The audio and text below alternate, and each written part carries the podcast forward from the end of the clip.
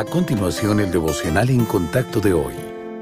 La lectura bíblica de hoy comienza en el versículo 17 de Efesios capítulo 4.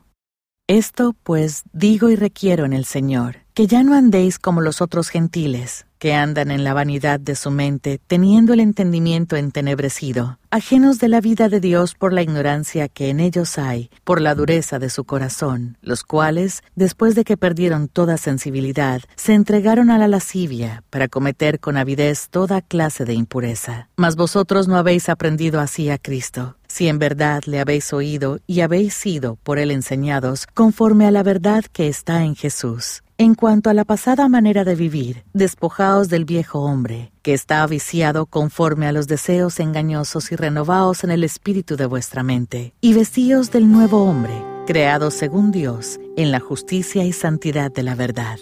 Algunas personas piensan que pueden recibir la salvación y seguir viviendo como antes, pero 2 de Corintios 5, versículo 17 dice: de modo que si alguno está en Cristo, nueva criatura es. Las cosas viejas pasaron. He aquí todas son hechas nuevas. Es importante darse cuenta de que esta nueva creación no es un añadido a su viejo yo, sino un yo nuevo por completo. Una persona en Cristo es una persona cambiada para siempre. De acuerdo con el pasaje de hoy, este nuevo yo es creado según Dios en la justicia y santidad de la verdad. El pecado no solo perderá su atractivo para el creyente, sino que éste también apreciará la palabra de Dios y deseará reflejar la justicia divina cada vez más. Si no vemos evidencia de estas cosas en nosotros, ¿qué dice eso del estado de nuestro corazón? El Señor Jesucristo asegura que la salvación no puede perderse pues al convertirnos en hijos de Dios lo somos para siempre. Pero es posible volvernos apáticos acerca de nuestra identidad en Cristo. ¿Demuestra su estilo de vida que es una nueva criatura? ¿Cuál es su actitud hacia el pecado y la búsqueda de la justicia? Aunque ninguno de nosotros podrá vivir sin pecar por completo,